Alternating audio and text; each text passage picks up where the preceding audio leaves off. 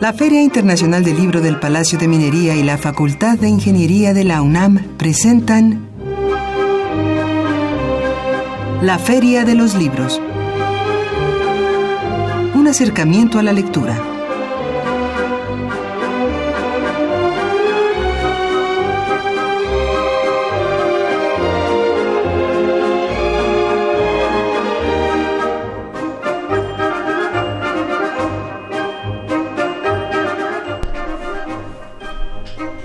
Hola, ¿qué tal? ¿Cómo están? Muy buenas tardes, tengan todos ustedes bienvenidos a una emisión más de la Feria de los Libros. Gracias por acompañarnos esta tarde de lunes 19 de noviembre. Mi nombre es Elías Franco, les doy la más cordial bienvenida y los invitamos a que se quede con nosotros en los próximos minutos aquí en la Feria de los Libros.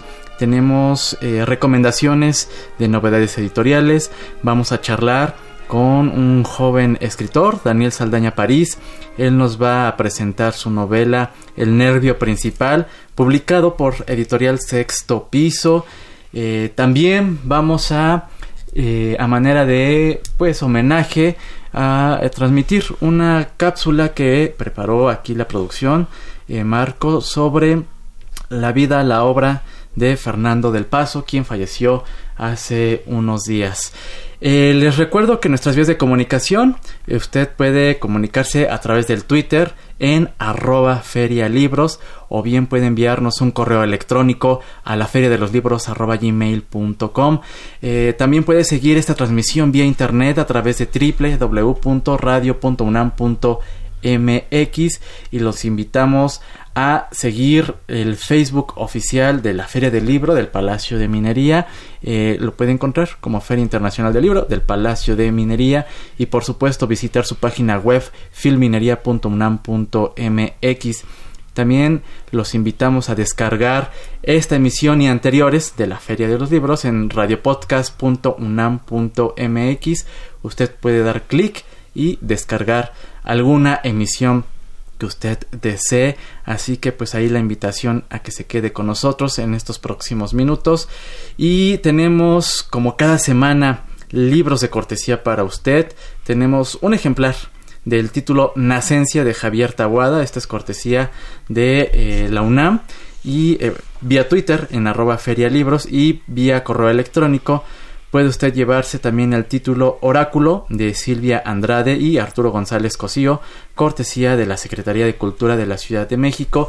Para que usted se pueda llevar uno de estos títulos, lo invitamos a que participe y comente si usted leyó algún libro del el maestro Fernando del Paso, qué libro leyó, qué le pareció y qué reflexión le deja su obra del escritor que eh, pues falleció la semana pasada. Así que ahí está la invitación a que participe con nosotros. Les recuerdo nuestras vías de comunicación. Por esta ocasión no tendremos eh, teléfono, pero sí el Twitter es arroba ferialibros y el correo electrónico la feria de los libros arroba gmail.com. Nosotros vamos a esta cápsula y regresamos. Fernando del Paso, 1935-2018. No soy la palabra, pero quisiera serlo, para volar con ella, de tiempo en tiempo, de boca en boca. Fernando del Paso. Nació en la Ciudad de México el 1 de abril de 1935. Poseedor de una vitalidad inigualable, se desarrolló como novelista, ensayista, dramaturgo, poeta y pintor Colaboró intensamente con publicaciones literarias en el diario Excelsior, La Jornada, la revista Proceso y la revista Bellas Artes. Incursionó en la producción, traducción y locución de la BBC de Londres y en Radio Francia Internacional.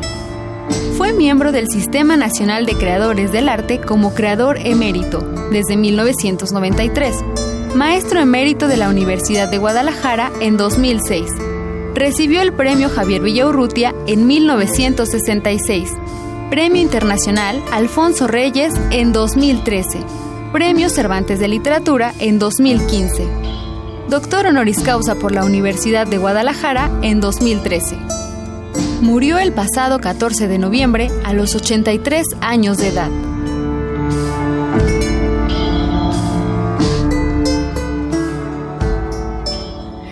Bueno, em, yo quisiera subrayar que quisiera subrayar que la, la, la calidad, por supuesto, no tiene que ver con la cantidad, aunque a veces la cantidad ayuda, ayuda.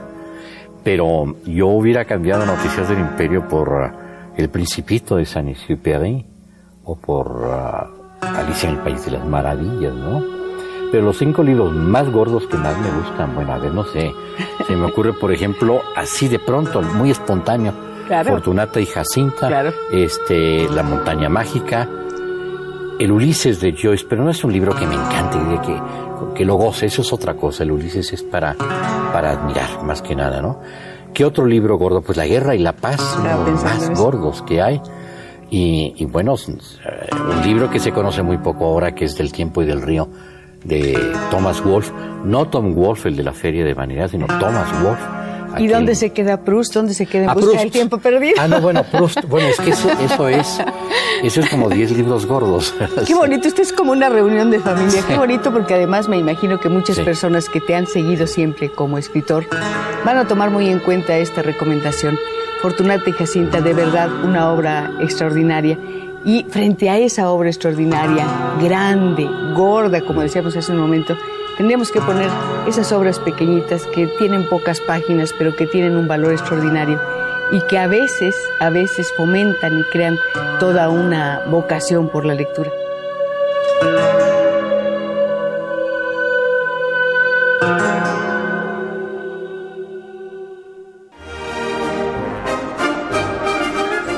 Escuchas la Feria de los Libros.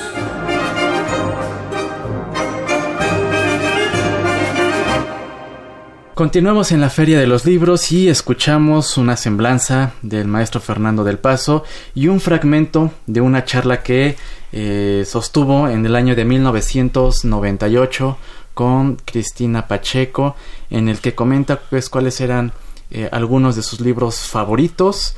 Eh, pues este, este audio lo rescatamos a manera de homenaje y por supuesto para conocer un poco en voz del propio autor esas influencias y eh, aquellos escritores que lo marcaron y que por supuesto pudo plasmar en algún eh, bueno en, su obra eh, además de, de, la novela pues también escribió poesía se interesó también mucho por el dibujo y bueno pues creo que la, la, mejor manera de tenerlo presente pues es releerlo redescubrirlo la invitación para que usted se acerque a alguno de estos títulos que Fernando del Paso nos dejó eh, en la literatura mexicana y de Iberoamérica. Y bien, pues damos la bienvenida a Daniel Saldaña, que él es autor de El Nervio Principal. Daniel, muy buenas tardes, bienvenido a la Feria de los Libros. Hola Elías, ¿qué tal? Gracias por la invitación. Al contrario, gracias por acompañarnos aquí en, esta tarde de, de, lunes 19 de noviembre, día feriado. Muchas gracias por, por estar aquí con nosotros, por iniciar semana y presentarnos esta obra. Pero antes de entrar Em, a hablar de, tu, de, tu novela, de tu segunda novela. Eh, brevemente, ¿alguna reflexión en torno a la obra de Fernando del Paso? Uy, pues es un, un autor que que marcó creo a muchas generaciones de escritores este y de lectores no eh, lo que más destaca para mí es la potencia de su prosa no o sea uno se encuentra con con la prosa de noticias del imperio y creo que cambia por lo menos a mí me cambió la idea de lo que es escribir narrativa no hay ahí una una especie de flujo verbal eh, casi como de catarata que no para que no cesa eh, y que te lleva de la primera a la última hasta la última, hoja del libro, ¿no? Sí, totalmente de acuerdo. Pues ahí, este, pues este gran libro para releerlo, comentábamos fuera del aire que sí vale, vale la pena releerlo, ¿no? Sí, claro, y las escenas estas de Carlota, enloquecida en el Jardín Borda ahí en, en, Cuernavaca son geniales, ¿no? Así es, bueno, pues ahí un poco sobre este libro de noticias del Imperio de Fernando del Paso. Y bueno, pues entramos de lleno a este libro, Daniel, El Nervio Principal, que es tu segunda novela publicada por Editorial Sexto Piso. Pues una novela eh, en el que rescatas un, episodio que sucede en México. Eh, en el bueno, la historia sucede en el contexto del levantamiento armado de Chiapas. Pero mi, em, al, leer la novela, eh, me parece que esta historia se construye a través del, no sé si de los, de los dobleces de, de una hoja, ¿no? O sea, el protagonista, que es un niño y que escribe, y, bueno, de grande escribe lo que vivió, él está como muy él es muy cercano a, hacer eh, esta, esta, el, origami. Y de pronto, al recorrer las páginas, me da la impresión que eh, una historia de vida se puede construir o es similar a, a los dobleces de, de, una hoja. Es, ¿tú, qué, ¿Tú qué piensas al respecto?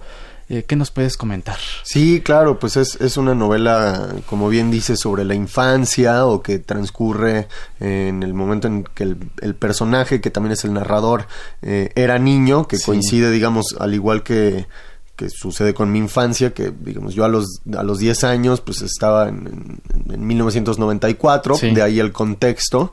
Eh, y sí, tiene que ver mucho con la memoria también, con este ir y venir del presente al, al, pasado, a la infancia, y por eso creo el asunto de los pliegues, ¿no? La memoria leída como una especie de, de pliegue insondable que no sabemos cómo recuperar o cómo, cómo regresar y qué tanta fidelidad guarda con, con la realidad, ¿no? Porque a veces tenemos recuerdos que resultan ser eh, ficciones o, invenciones o construcciones posteriores y un poco en torno a todo eso gira la novela. Claro.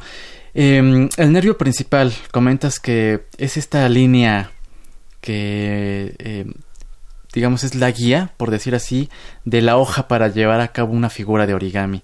Eh, ¿Estoy en lo correcto? Sí, claro. Bueno, en realidad es un término eh, botánico que se usa en, botánica para describir el, la vena o el filamento que divide en dos la hoja de un árbol. Claro.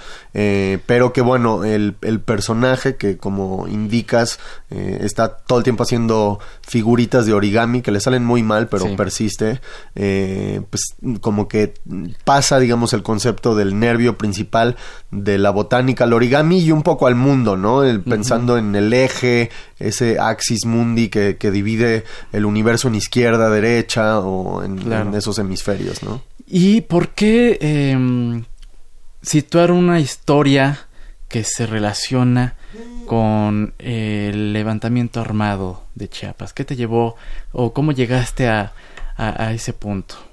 Pues creo que... Eh, ¿Te tocó vivirlo de cerca o tuviste alguna relación muy cercana con alguna persona que se pudo haber involucrado en este movimiento? No directamente, o sea, mis papás pues eran muy activos políticamente y hablaban mucho del tema y, y era como un, asunto del que se hablaba mucho en mi casa, pero no es como que se hayan ido eh, a la selva o, o a los altos de Chiapas, ¿no? Este, creo que sí es una historia más o menos común en, en mi generación, o sea, yo tengo varios amigos que pues, o conocidos que sí, que sus papás fueron en algún momento como a sumarse o sus hermanos mayores fueron a sumarse, si no al movimiento armado, sí, digamos, como a la comunidad organizada en torno al zapatismo, ¿no? Y, y pues el interés ahí creo que eh, hay, hay como una larga tradición de novelas que mm, retratan como un contexto social convulso desde la mirada infantil. Sí. Eh, no sé, o sea, digamos, pienso desde El tambor de hojalata o, o, la, la trilogía de Agota Christoph sobre la guerra, la Segunda Guerra Mundial, este, que son pues eso, contextos políticos y sociales eh, muy revueltos, eh, momentos claves de la historia, pero vistos a través de la mirada infantil y, y con, con todo lo que tiene de imaginativo y de fantástico, ¿no? Entonces creo que era un poco por ahí que me quería inscribir en esa, en esa tradición, pues porque me tocó, ¿no? O sea, creo que a nuestra generación le tocó como esa, esa época de México, pues con magnicidios, Colosio. Definitivamente sí, los ciertos contextos marcan, ¿no? Entonces algunas, eh, pues algunos tópicos para abordarlos, ¿no? Claro, sí. Eh, y en este sentido, eh, ¿tú crees que algún, algún movimiento político social pueda desentonar historias que, que puedan ser eh, para el escritor pues sí historias como carnosas en las que puedes desembocar o transmitir em, eh, eh, esencias no sé eh, o sea, me, refiero a um, este tipo de, de situaciones, ¿crees que son válidas para abordarlas? O sea, yo creo que es inevitable que si, hablamos de la realidad, eh, la realidad termine filtrándose en sus múltiples facetas en la literatura, ¿no? Es decir, ah, por mucho que queramos hacer una historia familiar, íntima, eh, urbana, pues hay un contexto que incide sobre, sobre eso, ¿no? Yo creo que cualquier, cualquier escritor, cualquier tipo de, de libro eh, que se plantee con honestidad el trabajo literario termina de algún modo reflejando la situación política, ¿no? Creo que no hay, no hay literatura que no sea política o que no sea social en ese sentido, en un sentido, digamos, muy amplio, ¿no? Y se, y se transmite en el transcurso de las páginas, eh, creo que lo que, lo que comentas eh, se percibe, o sea, de ahí no hay duda. es decir, esta, esta forma en la que vas narrando eh, la situación del niño, bueno, de la familia, y que de pronto la mamá, pum, decide eh, dejarlos y adentrarse a, Chiapas a, unirse al movimiento se percibe de una manera bastante honesta. Ah, gracias. Sí, pues creo que la idea era, era un poco eso. Creo que es, el contexto social está ahí, no es, no es lo central del libro, digamos, no es un, una novela de, de, guerrillas ni nada parecido, ¿no? Seguimos la historia del niño que se queda solo en la Ciudad de México mientras la mamá se va a Chiapas eh, y qué pasa con él y, su, su imaginación un poco desbordada. Claro ¿no? En torno a la ausencia de la madre. Así es, todo este entramado que va construyendo el, personaje para saber qué sucede con ella, en fin, este, ese es un poco el eje de, la novela. Eh, Daniel, ¿qué te parece si hacemos una pausa? Vamos a escuchar música, regresamos para seguir hablando de El Nervio Principal, eh, tu segunda novela, por, publicada por Editorial Sexto Piso. Vamos a música y regresamos con más aquí en la Feria de los Libros. Deja que te tome ese recuerdo prestado. Deja que lo cuente yo como si ya fuera mío. Deja que lo diga yo, casi casi lo he vivido. Deja que te tome ese recuerdo prestado.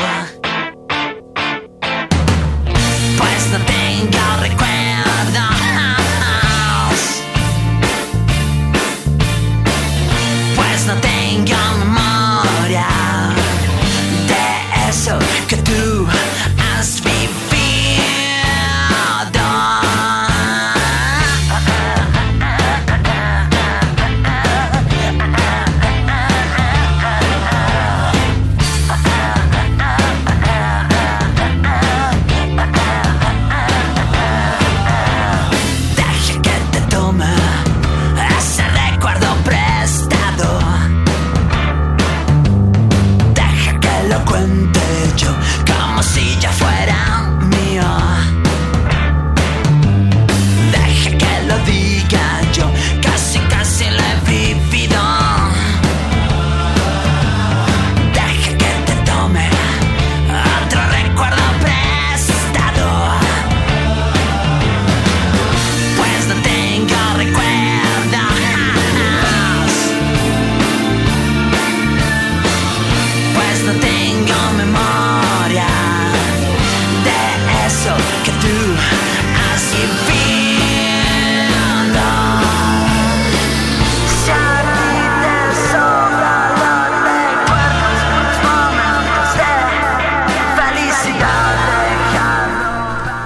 Regresamos a la Feria de los Libros y escuchamos eh, un fragmento de Recuerdo Prestado a cargo de Café Tacuba. Esta canción se encuentra incluida en el álbum Cuatro Caminos de 2003. Recuerdo Prestado pues muy ad hoc a lo que estamos platicando esta tarde de lunes 19 de noviembre con Daniel Saldaña, autor del de, eh, libro El nervio principal. Tenemos un ejemplar, Daniel, de cortesía para nuestros amigos. Sí, a ver, a ver quién Y pues para que se lo puedan llevar, este, la primera persona que se comunique vía Twitter o correo electrónico, pues que nos comente, ya lo mencionamos hace un momento, qué situación político, social, cultural eh, se hace referencia en, este, en esta novela, eh, pues se podrá llevar este, este libro. ¿Qué te parece? Perfecto. Em, pues ahí está, ahí está la trivia, muy sencilla. Si usted eh, nos sintonizó desde el inicio, se sabrá de qué eh, pues acontecimiento eh, estamos hablando. Y Daniel, ¿cuál es el nervio principal al momento de escribir? Tú como escritor, ¿cuál es ese nervio principal que eh, ustedes, digamos, se fijan y comienzan este el desarrollo de esta de, pues, de todo este proceso creativo?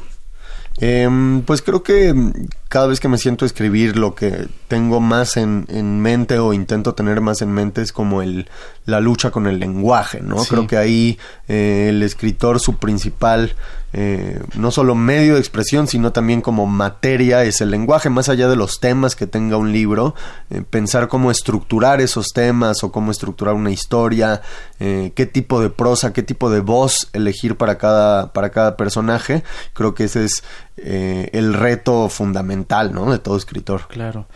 Eh, en tu caso en- y en este de la novela, eh, también, y, lo bien, bien lo dice la verdad, coincido con lo que dice la contraportada, manejas una prosa elegante, así lo dice.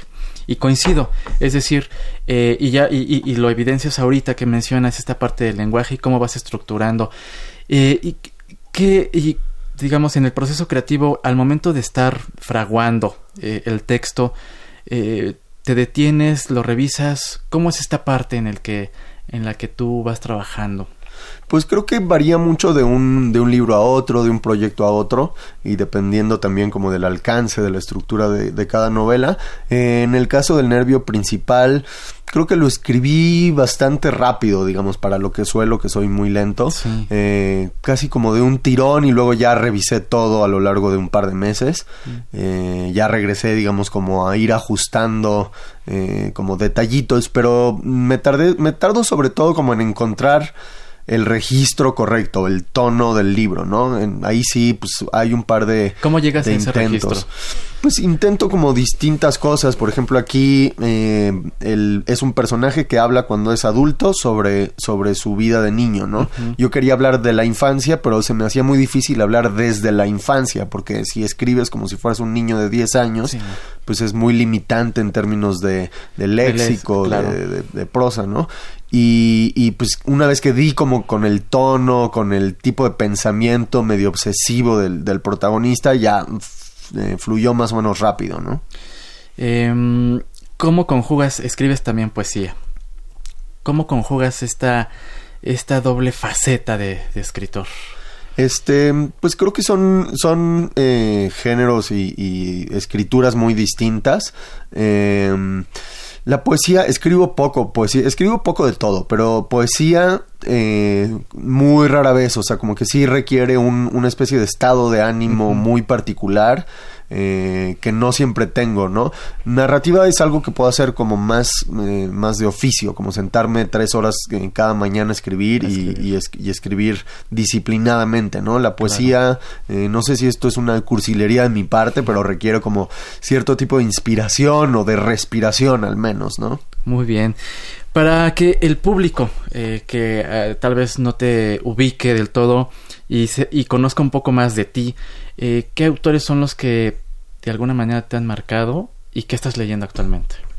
Eh, pues autores que me han marcado eh, un montón, ¿no? Digamos, muchos, muchas lecturas de literatura latinoamericana, argentina, eh, Juan José Saer o Antonio Di Benedetto o Borges entre los argentinos, este, poesía mucho, entonces pues no sé, ahí eh, Lorca, Vallejo, eh, Ah, eh, algo de paz, digamos, todos como esa, esos clásicos de la literatura latinoamericana del siglo XX y algo un poco como de, leo mucho también literatura como de Europa del Este, Witold Gombrowicz y polacos de esa estirpe y qué he estado leyendo pues estoy ahora con el tercer volumen de los diarios de Emilio Renzi de. Ricardo Piglia Sí.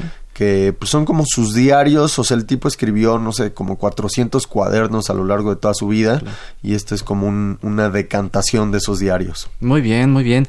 Eh, Daniel, el tiempo se nos está terminando. Eh, me, nos comentabas fuera del aire que el nervio principal se va a presentar en la FIL Guadalajara. ¿Ya se presentó aquí en el DF? Sí, hubo ya una presentación aquí en el péndulo de la, de la colonia Roma y se presenta el jueves 29 de noviembre en la sala D del área internacional en la FIL En la de FIL Guadalajara. 29 de noviembre. Muy bien. Y eh, te encuentras ya en la gestación de un próximo proyecto, eh, libro, novela, o le estás dando todavía espacio a- al nervio principal. Pues eh, estoy como juntando más bien ensayos que he ido escribiendo como a lo largo de los últimos años, como pensando en, en armar un librito con eso, pero más eso dentro del ensayo. Perfecto.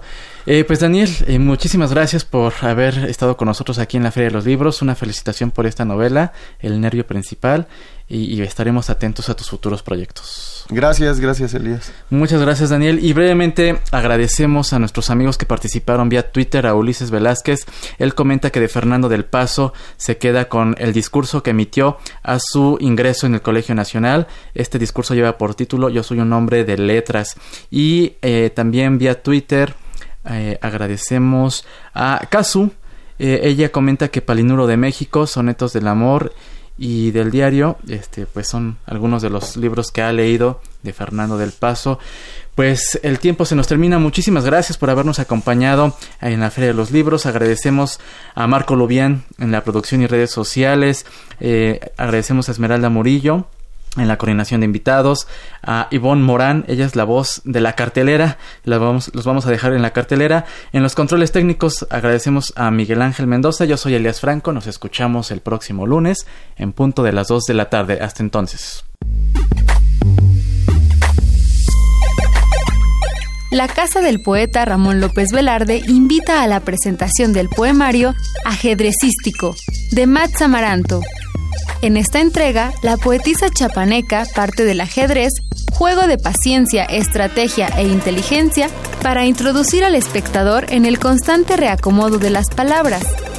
La siempre viva y la lanzadera, jugadas famosas, son las metáforas que guían al lector por este tablero lleno de poesía.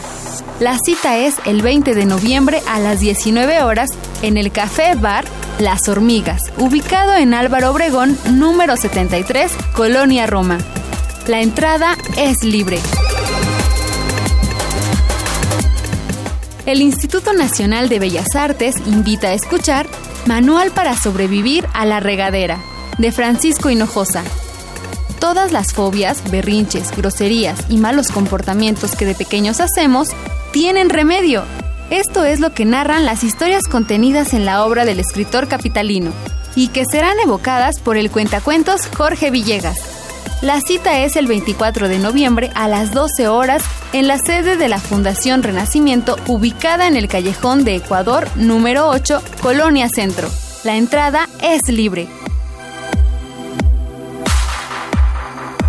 El Centro de Creación Literaria Javier Villaurrutia invita a escuchar No te lo vas a creer. Los espectadores se adentran en historias delirantes donde la risa, la sorpresa y la picardía de cada uno de los personajes servirán de espejo para aprender del mundo. La cita es el 23 de noviembre a las 19 horas en el Centro de Creación Literaria Javier Villaurrutia, ubicado en Avenida Nuevo León, número 91, Colonia Hipódromo. La entrada es libre.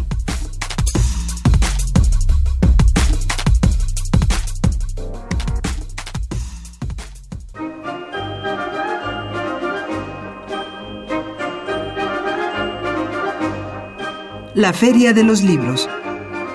Un programa de la Feria Internacional del Libro del Palacio de Minería que organiza la Facultad de Ingeniería en coproducción con Radio UNAM. Idea original Fernando Macotela.